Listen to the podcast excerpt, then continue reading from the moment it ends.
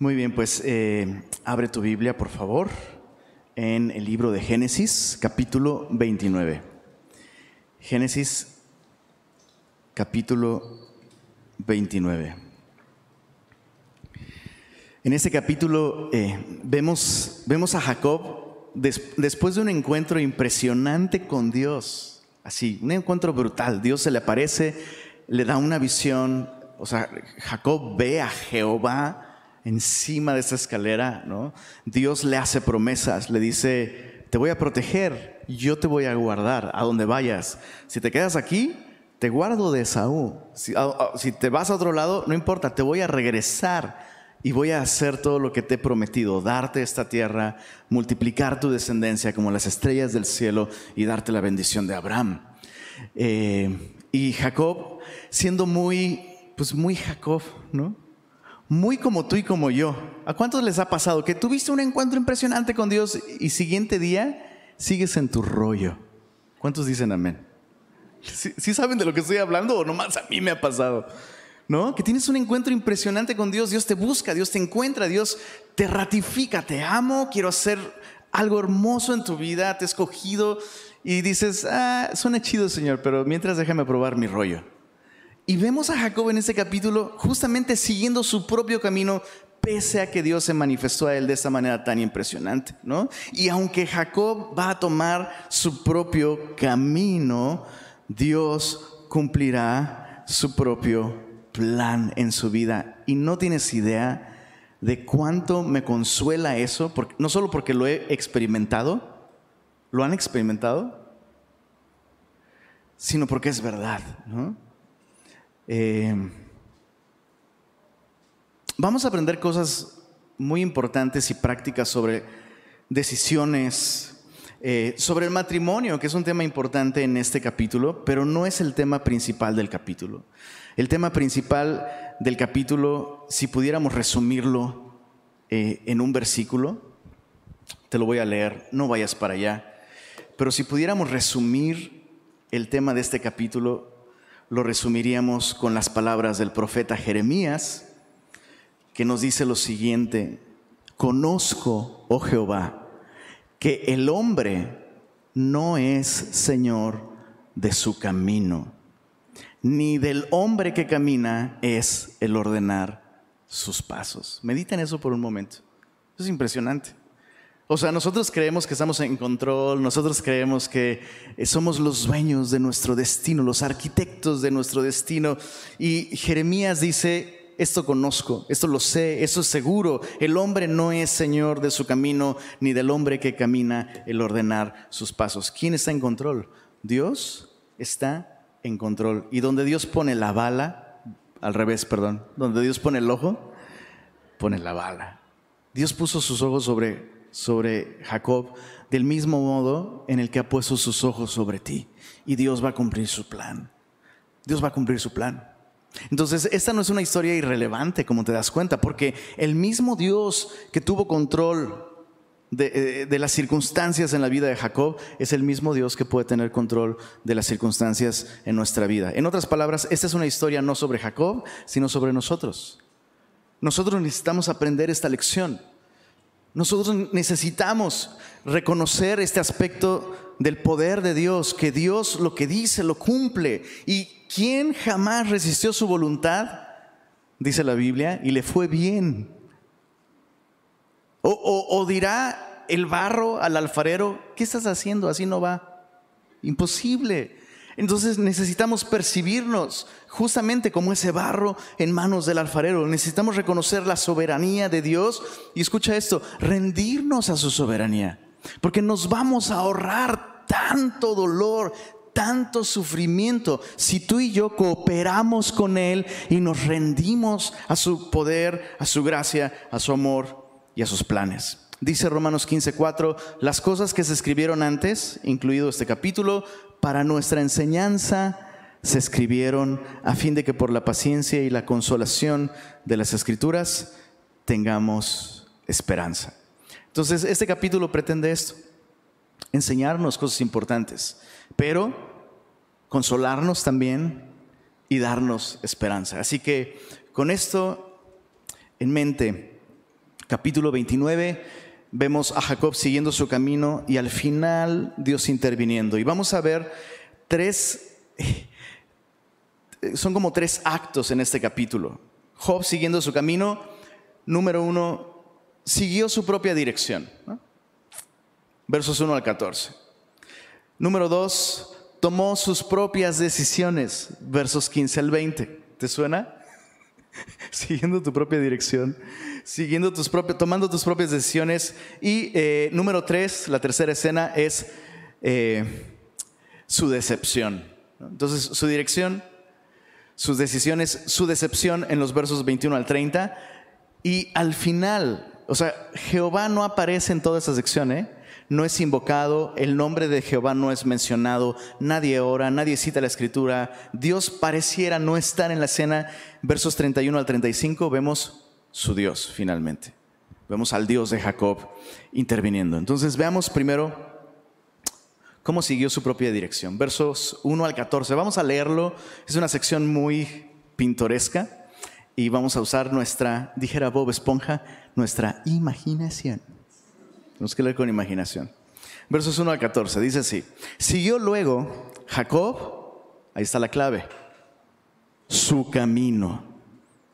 Y fue a la tierra de los orientales, esto es Mesopotamia, la tierra entre los dos ríos.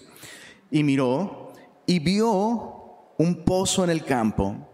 Y he aquí tres rebaños de ovejas que yacían cerca de él, porque de aquel pozo abrevaban los ganados y había una gran piedra sobre la boca del pozo. Entonces viaja, es un viaje largo.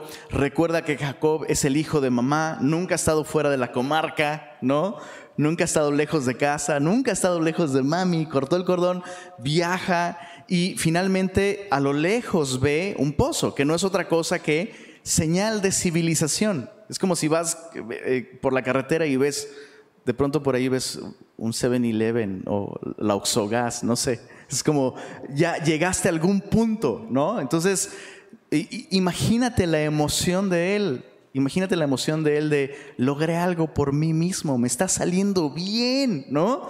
Entonces, falta saber a dónde llegó porque pues no tenía Waze, ¿no? No había manera de saber realmente dónde estaba. Entonces dice el verso, verso 3, eh, eh, eh, perdón, verso 4, ¿verdad? Ya ni sé en cuál vamos. El Alzheimer celestial no me ayuda. En el verso 3, era para ver si estaban siguiendo la lectura también ustedes. Verso 3, y juntaban allí todos los rebaños. Ese es un comentario de cómo funcionaba el acceso al pozo. Juntaban ahí todos los rebaños, revolvían la piedra de la boca del pozo, lo cual probablemente sugiere que era una piedra pues era una roca, ¿no? Tenían que revolverla, la hacían girar, era muy grande seguramente.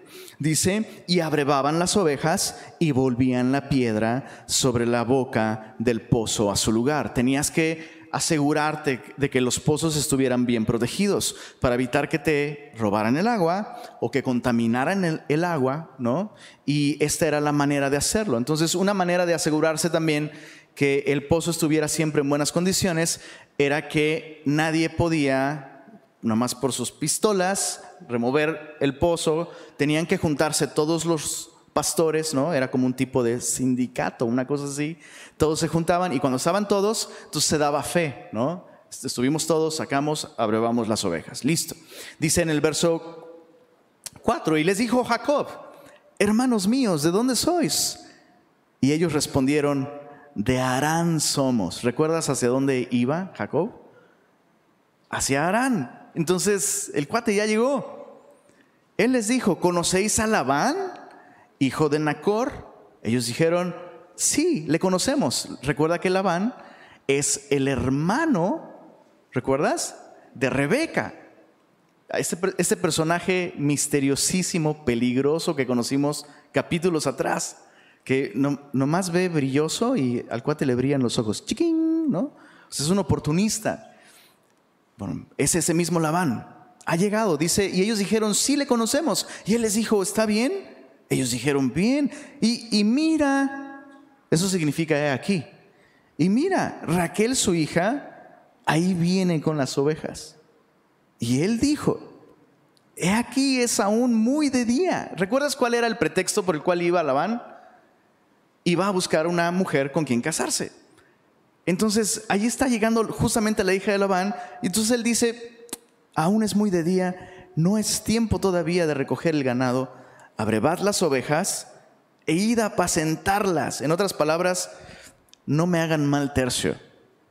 O sea, aquí viene la chava por la que he estado orando. Digo, realmente no ha estado orando, ¿no? Pero busco a alguien con quien casarme. Ella es la hija de mi pariente Labán. No me hagan mal tercio. ¿Ya se van? Prácticamente, es lo que está diciendo. Ellos respondieron, no podemos hasta que se junten todos los rebaños y remuevan la piedra de la boca del pozo para que abrevemos las ovejas.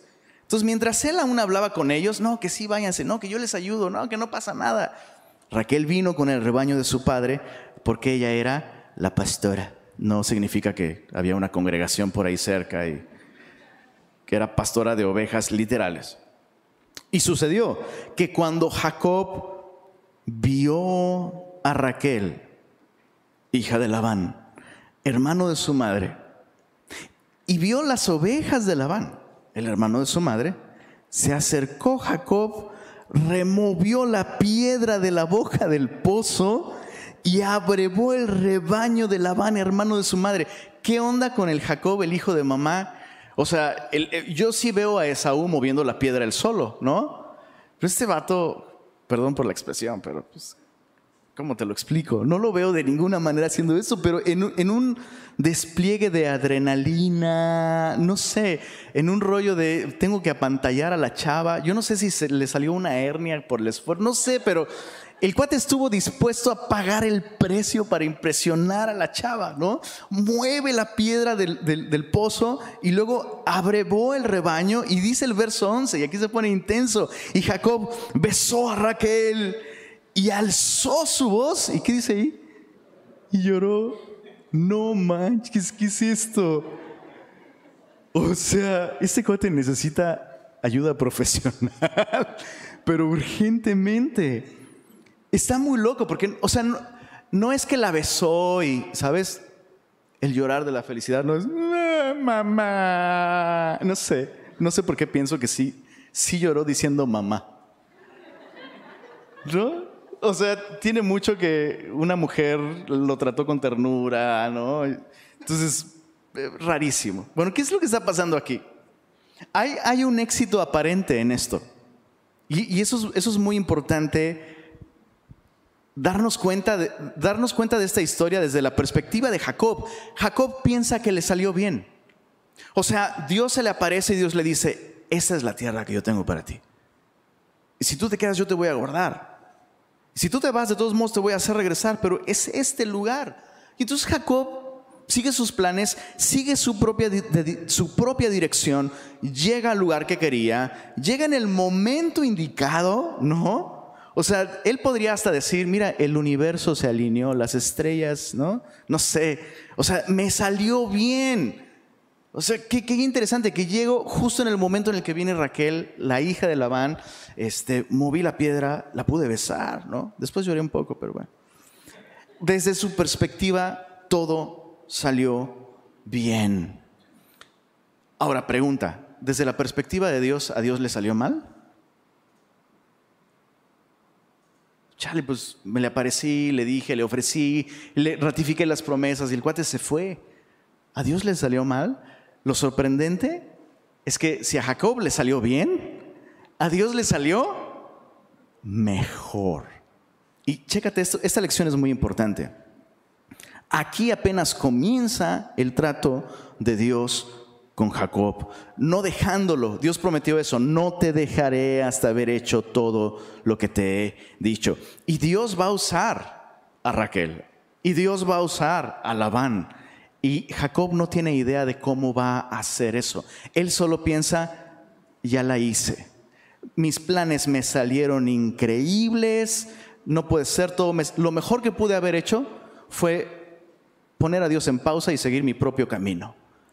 Y va a sufrir, escucha esto, va a sufrir por 20 años. Vamos a ver sus 20 años aquí en unos cuantos versículos. Va a sufrir por 20 años.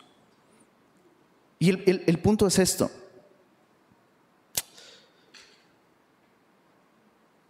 Muchas veces nosotros tomamos nuestra propia dirección y decimos, mira, me está saliendo bien.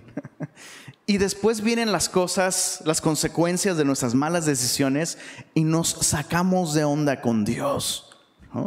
Y es, terrible esta memoria tan defectuosa que tenemos. Proverbios 14, 12 dice, hay camino que al hombre le parece derecho. Jacob dice, ya la hice, pero su fin es camino de muerte. Y escucha esto, Jacob no va a morir, pero no tiene idea de dónde se está metiendo al tratar con Labán. Y Dios va a intervenir. Y Dios va a hacer que todo funcione para bien al final. Pero, otra vez, para citar a ese famoso salmista, ¿pero qué? Necesidad. Ahórrate esos 20 años. Ahórrate esos 20 años. Fíate, dice Proverbios 3, versos 5 al 6, mis queridos navegantes se lo saben, fíate de Jehová, ¿de cuánto, perdón? de todo tu corazón y no te apoyes en tu propia prudencia. Reconócelo en... ¿Y él? ¿Qué significa? ¿Que él va a corregir el curso? Pues un poco, pero realmente significa, Él enderezará tus veredas, significa que Dios va a hacer que te evites la ruta de 20 años dolorosos para llegar en un paso, bro. ¿Se entiende el punto? O sea, Él va a enderezar tus veredas, significa, Él sabe mejor cuál es el camino. Entonces confía en Él. Oye, pero es que yo hice otra cosa de lo que me había aconsejado Dios en su palabra o lo que sentía que Dios me había dicho y me está saliendo bien. No es lo ideal. Dios sabe mejor cómo dirigir nuestra vida. Así que, eh, bueno, Jacob en este momento está en la ilusión de me salió me salió bien. Me salió bien. Ahora veamos sus decisiones. Porque sí, ya siguió su dirección, llegó a donde quería, pero ahora va a tener que tomar decisiones. Y vamos a, ver en Jacob que Jacob no era muy bueno para tomar decisiones. Vamos a leer los versos 15 al 20. No, perdóname. Vamos en el verso 12. Vamos en el verso 12. Jacob dijo a Raquel que él era hermano de su padre y que era hijo de Rebeca. Y ella corrió y dio las nuevas a su padre, y así que oyó Labán las nuevas de Jacob, hijo de su hermana, corrió a recibirlo. Sin duda, Labán está recordando a Eliezer, el siervo que Abraham envió con gran riqueza, ¿te acuerdas? Pendientes de oro, aretes, o sea, este siervo llegó con la dote para llevarse a la chica, ¿no? Entonces Labán salió corriendo. Importante recordar que en ese tiempo la gente no corría, ¿eh? Hoy corremos por deporte y por nuestra vida loca y acelerada, pero en ese tiempo no era normal ver gente corriendo. Entonces lo que vemos aquí es que al cuate le brillaron los ojitos, sale corriendo a recibirlo, lo abraza, lo besa, lo trae a su casa. Y entonces Jacob le contó a Labán todas estas cosas. No sabemos qué significa todas estas cosas. No, no, creo que le haya contado, engañé a mi papá, mi papá ya está medio seguido, entonces me disfracé de mi hermano, no sabemos, dudo mucho, honestamente lo dudo, pero probablemente le contó lo de la piedra, yo removí la piedra solito, carnal, y besé a tu hija y lloré, sé, lo que sea. Dice el verso, verso 14, y Labán le dijo, ciertamente, hueso mío eres y carne mía eres. Y era cierto en un sentido biológico, pero era cierto también en un sentido de personalidad y de carácter. O sea, Jacob se, halló, dicen por ahí, con la horma de sus No sé qué significa eso, pero. Pero es lo que está pasando aquí. Se halló con la horma de su zapato. Hueso mío eres. Y dice ahí, y estuvo con él. El énfasis está en la pasividad de Jacob. Jacob estuvo con él durante un mes. Perdón, no, quiero causar daños emocionales aquí, pero ¿cuántos, ¿cuántos han hospedado a alguien en su casa? Algún familiar muy, muy lejano, muy lejano, por un mes. Dices, a veces ni siquiera son tan lejanos y a las dos semanas ya me, encuentro orando por gracia y por... Ahora este cuate está por un mes, es un hijo de mamá, ¿no? llega mandando que, quiten la piedra. No, pues yo aquí mis chicharrones truenan. No, o sea, es, el cuate que no quieres en tu casa, honestamente. Honestamente es el vato al que no quieres en tu casa. Eh, sensible, por todo llora. Un mes de eso. Imagínate un mes de eso. Bueno, entonces, verso 15, dijo Labán a Jacob. Ahora la iniciativa, la iniciativa está en Labán. Y le dice a Jacob, oye, por ser tú mi hermano, ¿me servirás de balde? Dime cuál será tu salario. En otras palabras, ponte a chambear, bro. ¿O sabes? O sea, es una manera muy sutil de decirle, oye, estuve pensando, este, ya en serio, ¿cuánto me vas a cobrar por trabajar conmigo? No vas a trabajar conmigo de a gratis, sí te voy a pagar, bro. Pero es una manera de decirle, oye, haz algo. Ahora piensa esto, ¿a qué fue Jacobo, perdón, Jacob a la casa de Labán. Fue a conseguir esposa. Ya conoció a una chava. Ya hasta la besó. Ya hasta lloró frente a ella. O sea, ya, dude. El siguiente movimiento es pedir su mano, dar la dote. Haz algo. Pero es evidente que, pues en ese mes él estaba como rey, ¿no? Pues a quién le dan pan que llore. Un mes completo sin hacer absolutamente nada y Labán tiene que decir, oye, ¿qué, va a pasar? ¿No? Y entonces dice el verso 16, Labán tenía dos hijas.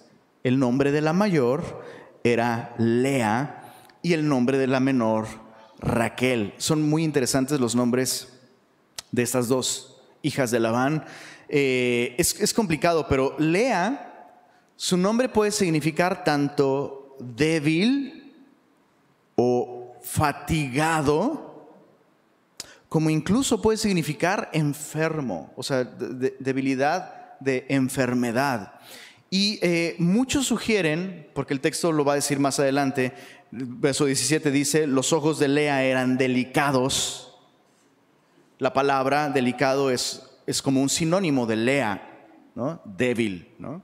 Ojos eran débiles. Y muchos sugieren que probablemente eh, Lea tenía algún problema en sus ojos. probablemente hasta sería visquita o una cosa así. Un ojo se le iba de vacaciones, por lo menos, ¿no? Y dice, pero Raquel, y mira el contraste, pero Raquel era de lindo semblante y de hermoso parecer. Y esa frase eh, de hermoso parecer es la misma frase que se usa en los primeros capítulos de Génesis, cuando se dice que Dios hizo nacer de la tierra todo árbol delicioso a la... Interesante, no al paladar, sino a la vista. O sea, era un, era un deleite ver esos árboles. Era un deleite ver a Raquel. Dices, ah, pues ahora entiendo por qué movió la piedra, ¿no? no me, te, vas a, te va a salir una hernia, no me importa. Te vas a dislocar, no me importa, ¿no? Entonces, ¿qué, ¿qué, está pasando aquí? Sus nombres nos dicen algo muy importante. Bueno, Lea débil, fatigada, cansada. Escucha esto. En Isaías 16, 12, no, no, no, perdóname. En Job 4, 2, esta misma palabra, lea, se traduce como molesto. Molesto. Y escucha esto. En Éxodo 7, 18 se traduce como asco. Tendrán lea de beber del río. Tendrán cansancio, tendrán fatiga, tendrán asco de beber el río. Los egipcios, ¿recuerdas? El río se vuelve sangre y Dios dice, les va a dar asco. Es la misma palabra, beber del río. ¿Y Raquel qué crees que significa? Significa oveja.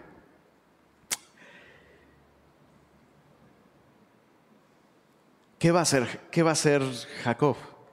Pues a quién va a escoger. ¿A quién escogerías tú, bro? ¿A la débil? ¿O a la de hermosa figura y semblante lindo. Dice el verso 18, el verso 18 nos dice que estaba pasando en el corazón de Jacob. Jacob, dice aquí, amó a Raquel. Y dijo, entonces ahí está el suegro frente a él. Jacob le dice, yo te serviré siete años por Raquel, tu hija menor. Perdón, uno esperaría un, ¿sabes qué? Déjame orarlo. Pero ya lleva un mes ahí, no está haciendo nada. ¿no?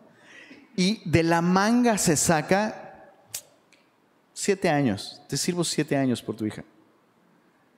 Como si él fuera dueño, o sea, perdón, pero ¿alguien aquí está seguro de que va a vivir por los próximos siete años?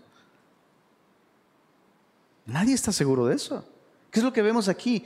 Una enorme soberbia y una actitud terrible de no tomar en cuenta a Dios y nuestra fragilidad y nuestra debilidad. O sea, es el orgullo de creernos dueños. Todo me está saliendo súper bien. Siete años, fácil, te los doy. Y me das a, Raquel, tu hija menor. Y Labán respondió. Ahora, chécate la respuesta de Labán. Hijo, mano. Labán sería muy bueno el día de hoy redactando contratos, bro. Neta. O siendo político, una de las dos. Porque no, no, eso no es lo que yo dije. Chécate lo que dice Labán. Labán respondió, mejor es que te la dé a ti y no que la dé a otro hombre, con, a otro hombre. Quédate conmigo. Honestamente, es bien ambiguo lo que está diciendo, ¿eh? es muy ambiguo. O sea, él no se está comprometiendo a darle a Raquel realmente. Solo está diciendo, es mejor que te la dé a ti a que se la dé a cualquier otro. Quédate, bro, quédate. Como recuerdo un amigo que me contó sobre un, tiempo en su vida en el que tenía serios problemas económicos y, tenía la idea de un negocio maravilloso, los números, todo estaba perfecto, solo necesitaba inversión, ¿no? Y entonces le cuenta, un, le cuenta a uno de sus primos, un familiar, le cuenta su plan y le dice, ayúdame. Este. Y, y el primo le dice, no hombre, por dinero no te preocupes.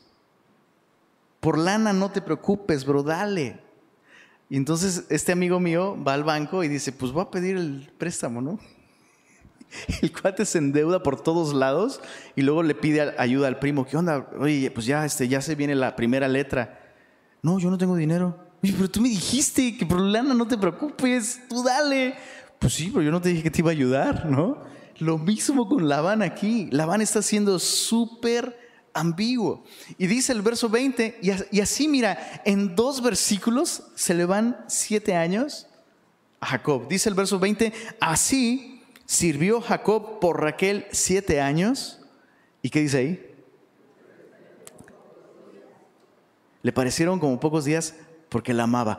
Ah. Qué bonito. Mira, este es un ejemplo a imitar Nel. No, bro, no te vayas con la finta, bro. Honestamente uno lee esto y uno dice, qué bonito, ¿no? Qué tierno. Es como cuando tú le dices a tu esposa, mi amor, estos 20 años de matrimonio han sido como 20 minutos nada más. Pero bajo el agua. No, no es cierto obviamente es, obviamente es como cute, como romántico, ¿no? Y una vez más, parece que sus decisiones lo están guiando a, la, a, la, felicidad que él tanto espera. Sus planes le están saliendo, pero escucha esto, hay algo que aprender sobre las decisiones de Jacob aquí. Número uno, están siendo guiadas por el deseo carnal. Esta palabra que se, ocupa, aquí para decir que Jacob amó a Raquel es una palabra que principalmente tiene una connotación sexual, tiene una connotación sensual, íntima. Se ocupa de manera genérica para hablar de un amor muy intenso en la Biblia, la mayoría de las veces. Pero en segundo lugar, esta misma palabra se usa 19 veces en el Antiguo Testamento para referirse al amor de los amantes. Y este es uno de esos casos. Entonces él está tomando decisiones guiado por su deseo. Ah, y esa es una lección muy importante, muy importante, por favor, pon atención a esto. Jacob ha estado deleitándose por un mes viendo a esta chica. Claro que va a tomar una decisión guiada, por eso ha estado por un mes viéndola, observándola detenidamente. Probablemente ha empezado a darle rienda suelta a su imaginación, ya me vi, ¿no? Y obviamente cuando llega el momento de tomar una decisión, va a decidir guiado no por, no por, no por otra cosa, sino por sus deseos, por su vista.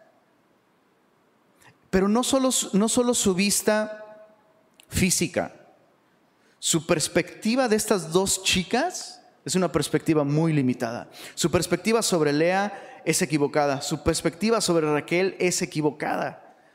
te voy a dar un pequeño spoiler. Lea es la más inclinada a las cosas espirituales.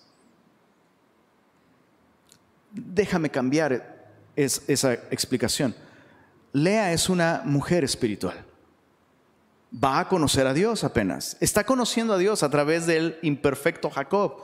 Seguramente Jacob está presumiendo, está platicando en las noches junto a la fogata o lo que sea que hicieran en aquella época. Es que Dios le dio una promesa a Abraham y le pasó esa promesa a, Isaac y esa promesa ahora es mía. Entonces vemos a Lea seguramente escuchando esas historias y haciéndose una idea de quién es Dios. Pero él no está viendo eso. ¿Por qué? Porque sus ojos están guiados por el deseo de su corazón. Él solo tiene ojos para Raquel. Y como veremos, changos. Eh, perdónenme por lo que voy a decir. Pero si hay una mujer fea entre estas dos, no es Lea. ¿Fea? Raquel. Y, es una, y es una fealdad, es una fealdad Híjole, que no importa cuánto maquillaje, cuántos cambios de imagen uses, no se puede quitar porque requiere un cambio en el corazón. ¿A dónde voy con todo esto? Jacob está tomando decisiones que van a alterar, o sea, lo que, lo que está en sus manos es la bendición más importante que Dios le ha dado a la humanidad, enviar al Salvador del mundo a, a través de su descendencia. Jacob, escoge bien, por favor la venida del Mesías está en juego. Jacob, óralo, mínimo. Jacob, medítalo. Jacob, siéntate, reflexiona, busca a Dios, pide su dirección. Jacob, siete años por Raquel, listo. Dios va a intervenir, pero Él va a sufrir consecuencias muy graves como veremos en los próximos capítulos. En otras palabras, no puedes decir que estás tomando una buena decisión si no estás tomando en cuenta la palabra de Dios, las promesas de Dios, lo que Dios te ha dicho, número uno. Y número dos, si no estás orando. Y déjame hacerte una aclaración aquí. Por orar me refiero a orar. El mejor ejemplo de orar para buscar la voluntad de Dios lo tenemos en Jesucristo. Señor, pasa de mí esta copa, más no se haga mi voluntad, sino eso es orarlo. Porque muchos cristianos dicen, no, ya oré. ¿En serio? Sí, sí, ya oré. Ya le dije a Dios que bendiga esta decisión que yo tomé. Ya oré, ya oré, ya oraste por la mujer por la que te vas a casar. Sí, ya le dije al Señor que esa es la que quiero. Listo, concedido. Y usé en el nombre de Jesús y dije amén. Y de hecho usé el amén doble, amén y amén, para que amarre. Bro, puedes, puedes usar todo el lenguaje cristianoide que quieras, eso no es orar. O sea, esa, esa versión de ya, ya le informé a Dios lo que quiero, ¿no? O sea, Dios no es Amazon, bro. Nomás le haces el pedido y listo. No, Dios es el rey. Dios tiene un plan para ti. Dios sabe lo que es mejor para ti. ¿Por qué no tomarlo en cuenta? Especialmente sobre la decisión respecto a con quién te vas a casar.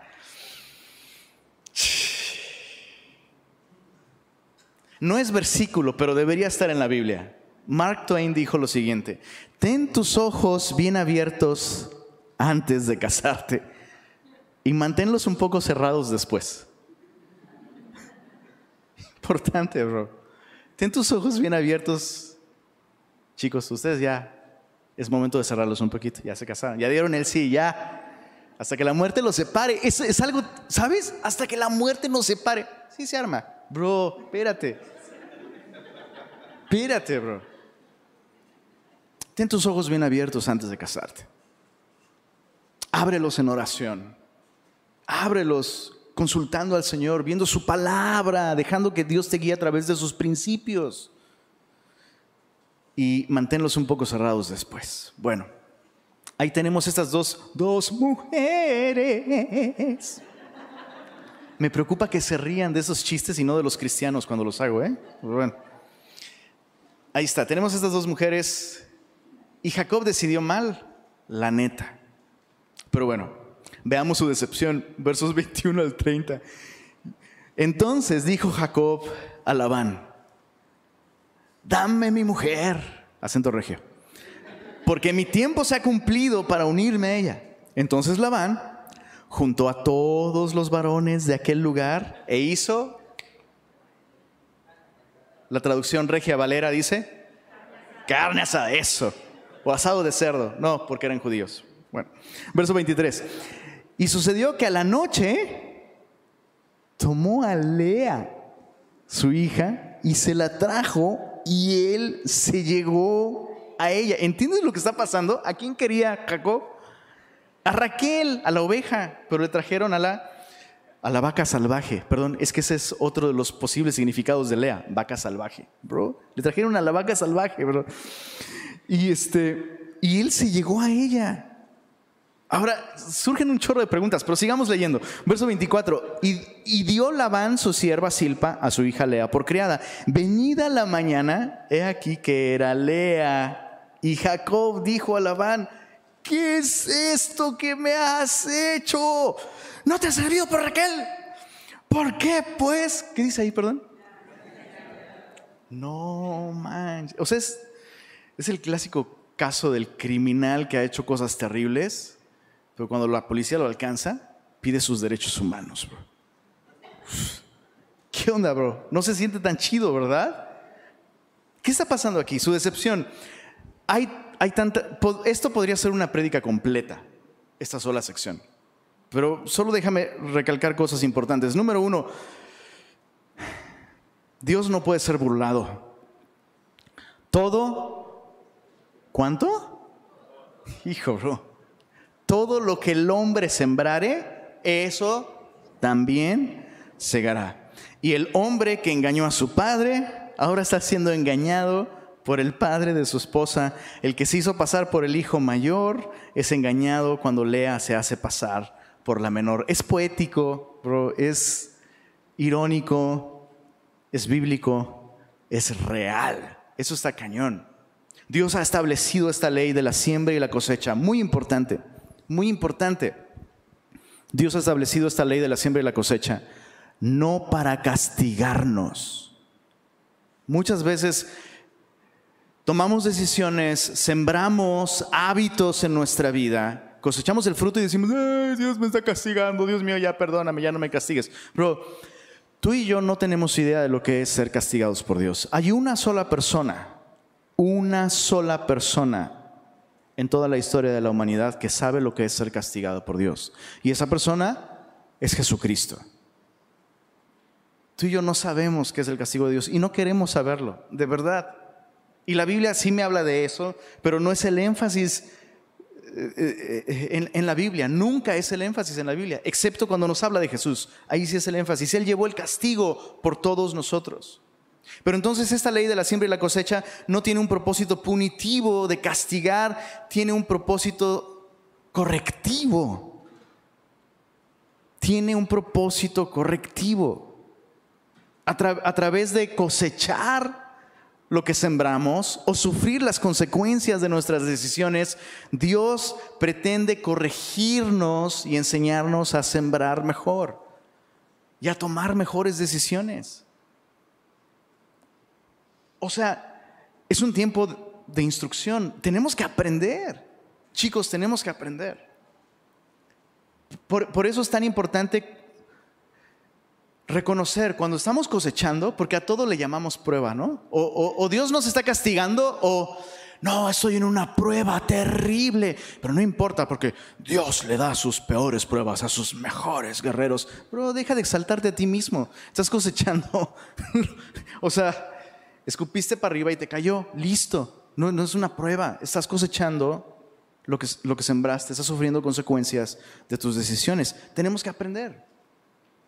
Mira estos, puntos, estas reflexiones sobre la ley de la siembra y la cosecha. Número uno, cosechas lo que siembras. Yo sé que suena como a... obvio, pero no lo entendemos en la vida, porque sembramos una cosa y esperamos cosechar otra, entonces ¿para quién es el duh? ¿No? Si, cosechas lo que siembras, si siembras frijoles, ¿qué vas a cosechar? Pues frijoles. Si siembras para la carne, dice la Biblia, la carne se pudre. Eso es lo que vas a cosechar, corrupción. No esperes crecer espiritualmente si estás sembrando para la carne. Cosechas lo que siembras. Jacob sembró engaño, cosechó engaño. Y ahora que está del otro lado le parece terrible. Y ahora sabe, ahora sabe lo que su padre sufrió.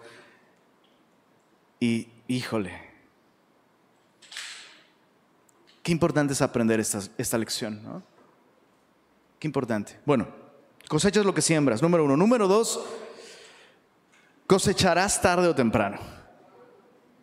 O sea, la cosecha no es inmediata.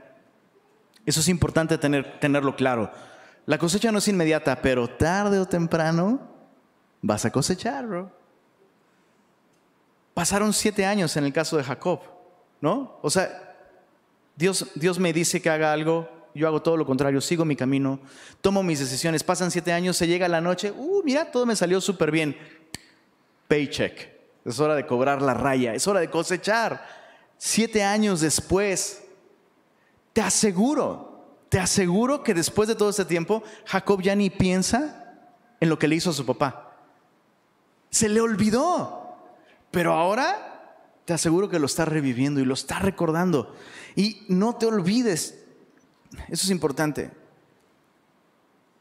Tarde o temprano vas a cosechar lo que has sembrado no esperes más para dejar de sembrar mal.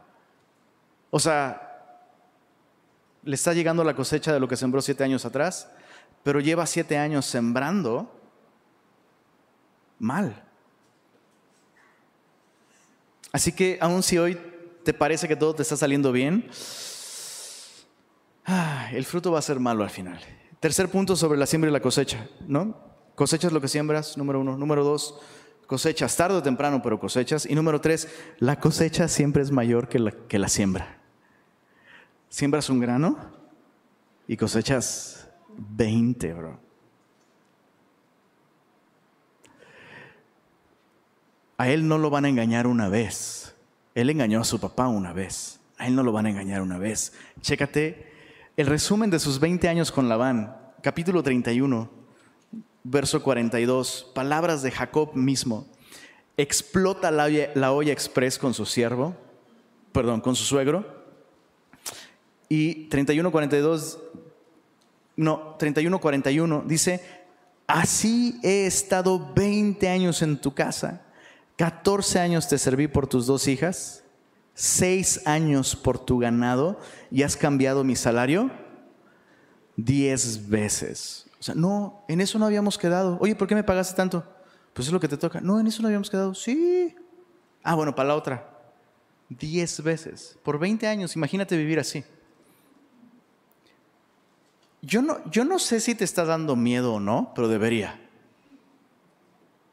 Si no te está dando miedo, no estás entendiendo este estudio bíblico. Somos responsables de nuestras decisiones. Dios en su bondad va a hacer su voluntad a pesar de nosotros, pero la cosecha va a llegar, bro. Y me da miedo esto, cosecho lo que siembro. Entonces, ¿qué estás sembrando hoy? Eso es muy importante. Más importante que qué es lo que sembré mal ayer, empieza hoy a sembrar bien. Cosecharás tarde o temprano. No, es que llevo, llevo cinco años o tres años después de esta decisión, que sé que la tomé mal. Bro, va a venir tarde o temprano una consecuencia de eso. Cuando llegue, Solo acuérdate, Dios quiere enseñarme algo con esto. Y número tres, la cosecha siempre va a ser mayor que la siembra. Minimizamos las cosas malas que hacemos, las decisiones malas que tomamos. Eso no le hace daño a nadie. Espérate cuando venga la cosecha, bro. Aquí vamos a ver no solo a Jacob, a sus hijos, a sus esposas, mal, mal hecho, ¿verdad? Pero esposas va a tener dos, bro. Si con una, ¿cómo te lo explico? Va a tener dos. Y la historia de la nación de Israel va a sufrir como una consecuencia de que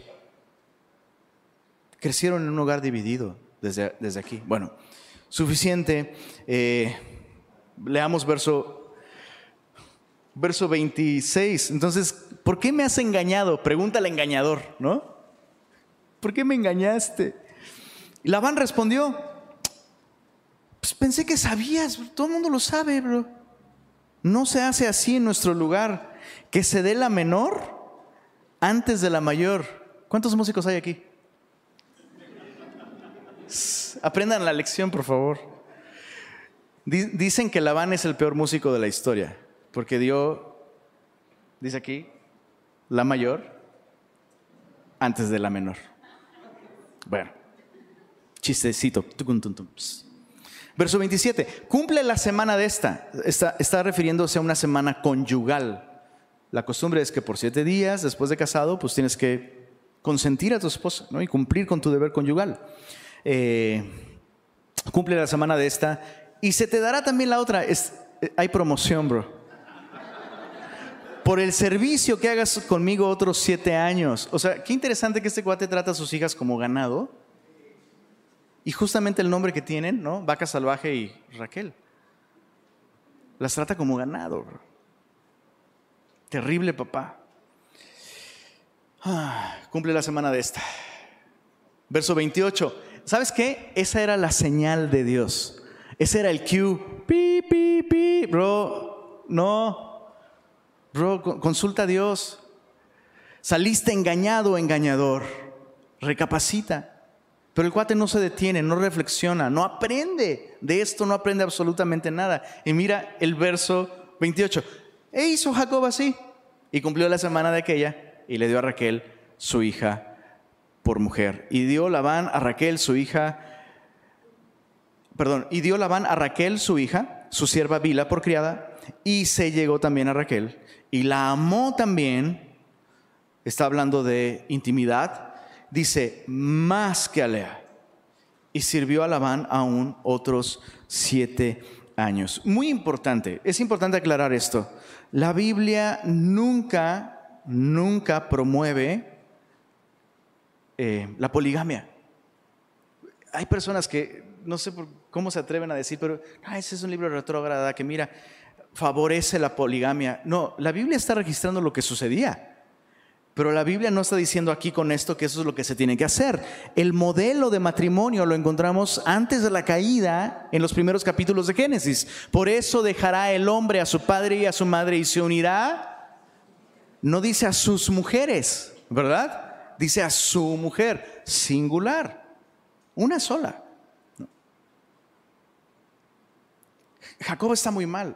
O sea, repito, ese era el momento para reflexionar y decir, estoy tomando malas decisiones y debo parar ahora. Pues ahora sí que ya, ya firmé el papelito, pues ya Lea es mi esposa, listo. Ella es la que Dios me concedió como esposa. Ahora veamos, veamos, finalmente aparece Dios en la escena. dice, sí, ya, por favor. Verso 31. Vio Jehová que Lea era menospreciada y le dio hijos, pero Raquel era estéril. Y concibió Lea y dio a luz un hijo y llamó su nombre Rubén, porque dijo, ha mirado Jehová mi aflicción por tanto, me amará mi marido. Rubén eh, eh, eh, suena tanto como miren un hijo o ha mirado mi aflicción. Es un juego de palabras. Verso 33. Concibió otra vez y dio a luz un hijo y dijo, por cuanto oyó Jehová que yo era menospreciada, me ha dado también este. Y llamó su nombre Simeón, que significa el que escucha. Verso 34. Y concibió otra vez y dio a luz un hijo y dijo, ahora esta vez, ¿no, ¿no te rompe el corazón esto? O sea, lo estamos leyendo en tres versículos, pero ¿cuántos años van representados aquí?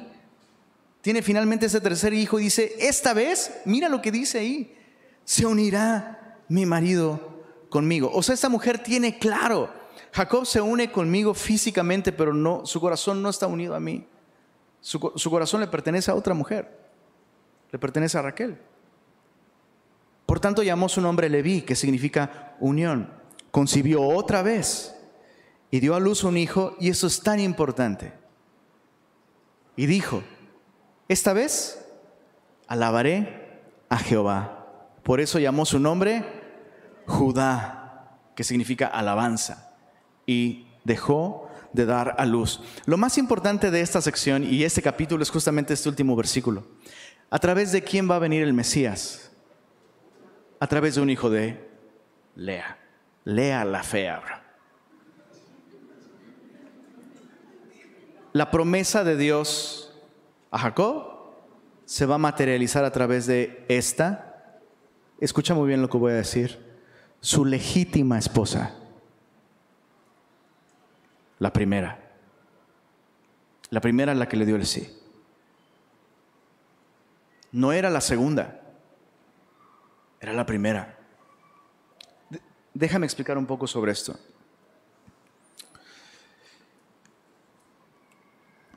¿Hay razones bíblicas para el divorcio? Sí hay razones bíblicas. Y la Biblia las, las aborda con mucha claridad. Y ese es otro tema. Si tienes preguntas al respecto, con mucho gusto podemos sentarnos y platicar. Hay razones bíblicas para el divorcio. Hay razones bíblicas para volverse a casar también. No es pecado en todos los casos. Pero mi comentario sobre que esta era su esposa legítima, la primera, va más en torno a nosotros como casados tener mucho cuidado de no albergar estos pensamientos tan comunes, tan comunes. He, escuchado a pastores, entre comillas, no sé si ponerle comillas, perdón, pero sí, entre comillas, aconsejarle a otras personas cristianas, no, es que se me hace que sí te equivocaste y no es esta, la esposa que Dios tenía para ti, porque no es tan espiritual. Esta otra hermana es más espiritual, mira. Entonces tienes que hacer lo que te, haga más espiritual, esta no te hace tan espiritual. He, escuchado a personas aconsejar divorciarse para casarse con otra porque esta otra persona es más espiritual. Terrible. Y si, y si eso se aconseja desde un púlpito, ¿qué, no, qué no pasa en nuestra mente? ¿Cuántas, ¿Cuántas veces tal vez has pensado, tal vez lo has pensado? Uh, estaría mejor con... Pues, si en la política esa, esa cosa no funciona, bro. Estaríamos mejor. Ajá, dátelo, bro. ¡Pum! ¿Se entiende lo que estoy diciendo? Y empiezas en tu mente a decir, híjole, no, se me hace que me, que me, equivoqué. Déjame decirte algo, aun si te equivocaste porque tomaste malas decisiones, si ya firmaste el papelito, si ya firmaste el papelito, esa persona es tu cónyuge y es la persona que Dios te ha dado. Punto. Lo más espiritual que puedes hacer es honrar ese compromiso hasta que la muerte lo separe. ¿Se, ¿se entiende el punto? ¿Cuánto daño le puede hacer a nuestro matrimonio? Importante, chicos, muy importante. ¿Cuánto daño le, hace a nuestro matrimonio? Fantasear en nuestra mente. Con el que hubiera sido. Esas preguntas no caben en la mente de un cristiano. ¿Cuánto daño le hacemos a nuestro matrimonio si empezamos a comparar a nuestro cónyuge con otras personas? Chicos, esas cosas pasan. Sí pasan. Le pasó a Jacob. Ahora está casado, pero no puede dejar de pensar en Raquel. ¿Por qué? Porque lleva meses, años viéndola, viéndola, viéndola, viéndola, viéndola. Y ya sabes para dónde voy con esto. Ten mucho cuidado con tus ojos. Si estás casado, y eso va para las mujeres también, mujeres también, si estás casada, ten cuidado con tus ojos. Parece muy inocente chulear a Luis Miguel. No lo hagas. Si estás casada, chulea al sol de tu casa. ¿No? Este es, este es mi sol. ¿Sí o no, mi amor? No es, no es algo inocente y no es algo inofensivo. Ten cuidado. A tus ojos Escucha, a tus ojos, tu cónyuge debe ser con el tiempo la persona cada vez más bella del planeta. Y no estoy hablando de apariencia física, pues digo, sí ayuda un poco, ¿no? De pronto yo ya me dejé crecer el cabello, ¿no? Estoy tratando de cuidarme. Está padre, pero eso tarde o temprano se va a acabar. ¿Cómo te lo explico, bro? Pregúntale a Luis Miguel. Eso tarde o temprano se va a acabar, bro. Eso se va a acabar se va a acabar. Pero la Biblia nos dice esto y este es, es un, consejo que honestamente no debería ser solo para las mujeres, sino para los hombres también.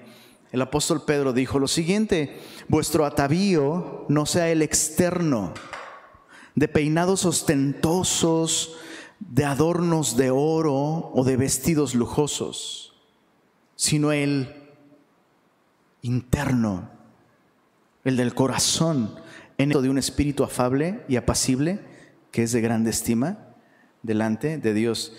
Y el carácter no se arruga. Al carácter no se le cae el pelo, el carácter no gana kilos o pierde kilos. El carácter es intocable por el tiempo. Ten cuidado con tus ojos, varón, mujer, eh, mujer, ten cuidado con lo, que, con lo que consumes para entretenerte también. No veas novelas románticas, vívela. Ahí tienes a tu esposo. 500 sombras de no sé quién. Perdóname, perdóname que te lo diga. Estás mal si te deleitas en eso y eres casada. Y si eres soltera, peor, pero bueno. Estás mal, le estás haciendo daño a tu corazón. No, yo puedo ver eso, soy súper madura y puedo ver eso y no me hace daño. Es más, hasta le veo la analogía espiritual con el cantar de los cantares. No hagas eso. No hagas eso. Deleítate en tu esposo. Y si tu esposo ha ganado peso, pues ama su lonjita. Ámala, aprende a amarla. Que, se te antoje. Ay, ya quiero. ¿Sabes? Es algo que cultivamos. Es, chicos, es algo que cultivamos. Escogemos aquello, dicen los gringos, the beauty is in the eye of the beholder. La belleza está en el ojo del que observa. Eso necesitamos cultivar en nuestros matrimonios. Necesitas ver a tu esposita como, pues como lo que es. El que haya esposa, haya el bien y la bendición de Jehová. Entonces ahí está, Jacob frente a Lea. Tienes que aprender a verlo, bro. ¿Sabes que Él estaba viendo el ojo visco tal vez, pero no estaba viendo el carácter. ¿Te diste cuenta de Lea? Lea es la única que está mencionando a Jehová. Y lo que dice es impresionante. Dios Dios ve. ¿Cuánto necesitaba Jacob aprender que Dios está viendo todo? Dios ve, Dios ha visto mi aflicción. Dios escucha. Voy a seguir orando porque Dios me escuchó. Mira, Dios es todo, he derramado mi corazón ante Él, Él ha escuchado y Él ha respondido. Y finalmente, fíjate, fíjate el crecimiento espiritual de Lea tan hermoso. ¿Sabes qué? Y esta es otra lección para los matrimonios. Hijo, mano. El matrimonio no se trata de mi esposo, no se trata de mis hijos, no se trata de mí. Esta vez alabaré a Jehová. Se trata de darle gloria a Dios. Y los hijos no unen el matrimonio. ¿Cuántos papás ya están medio empezando a sospechar que eso es así? Los hijos no unen el matrimonio. La Biblia dice lo que Dios unió, no, no lo que unieron los hijos. Los hijos muchas veces incluso lo... ¿Verdad que sí? Y los hijos así de, ¿de qué estás hablando? No me hagas esto, bro. Ya te casarás y tendrás los hijos que te mereces, bro.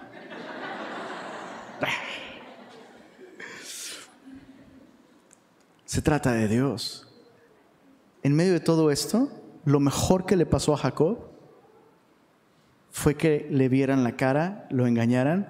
Dios estaba detrás de eso dándole a la mujer que él necesitaba, pero él no lo vio y agravó la situación casándose con una más. La próxima semana vamos a ver el carácter de Raquel y pobre Jacob, ¿cómo te lo explico? Una última cosa importante. Perdónenme. Muchas gracias por ser tan pacientes conmigo y aguantar una hora de prédica, no puede ser.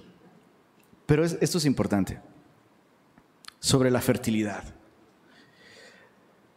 Eh,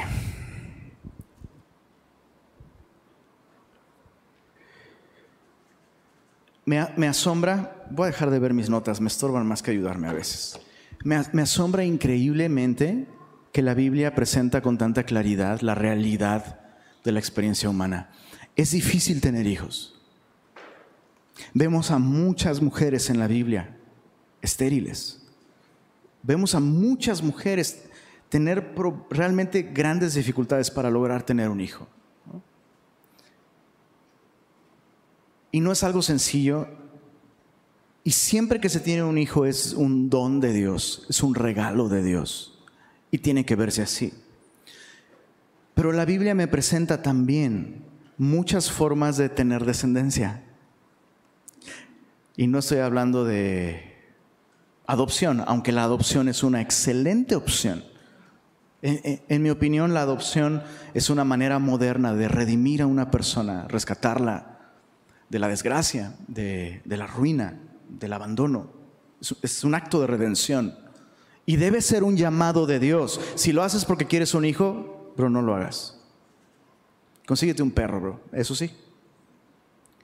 Pero, pero la Biblia me habla también de los hijos en la fe. Y yo veo en Raquel, perdón, yo veo en Lea una maternidad espiritual sobre todo. O sea, ella era fructífera porque ella era espiritual. Y todos, escucha esto, todos los que somos cristianos estamos llamados a tener hijos en la fe. Pero sobre, la, sobre la fertilidad o sobre la infertilidad, es un buen momento, es un buen momento. Me encanta que seamos una iglesia pequeña porque podemos hablar de cosas muy de nosotros y muy en corto. Es un buen momento para darte una recomendación. Ten cuidado con las personas casadas que no tienen hijos. La manera en la que tú te expresas con respecto a si tienen hijos o no, porque no sabes. No sabes. Y a veces nuestros comentarios pueden ser muy sin mala intención. Se están tardando, ¿eh? ¿no? ¿Y ustedes cuándo? Ya, ya, denle el paso. Puede ser con una muy buena intención y puede ser una manera de decir, oye, me encantaría verte con hijos. Pero sabes qué, eso mejor díselo al Señor. Porque tú no sabes si, si al decir ese comentario estás lacerando una herida en el corazón de una familia que lleva años tal vez orando. Entonces seamos prudentes con eso y seamos fructíferos.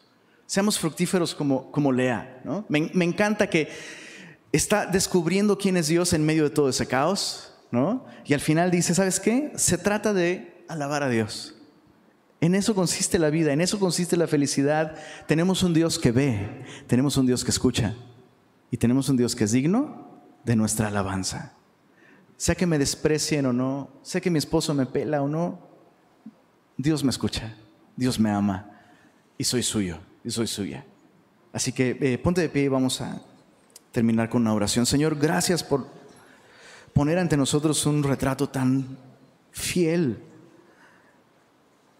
de cómo somos nosotros, Señor. Lentos para, para entender, para aprender, para recapacitar. Somos necios, Señor. Seguimos nuestro propio camino, nuestras propias decisiones, nuestros propios consejos hacemos un daño terrible. Pero, a pesar de todo eso, tú cumples tus propósitos, Señor. ¿Qué mejor aprender a rendir nuestra voluntad, darte a ti, Señor, el timón y dejar que tú gobiernes nuestra vida? Señor, te pido que traigas consuelo. Si, alguien aquí está cosechando, si alguien aquí está sufriendo cosas y consecuencias terribles de malas decisiones en el pasado. Permíteles ver hoy tu poder para redimir, para rescatar.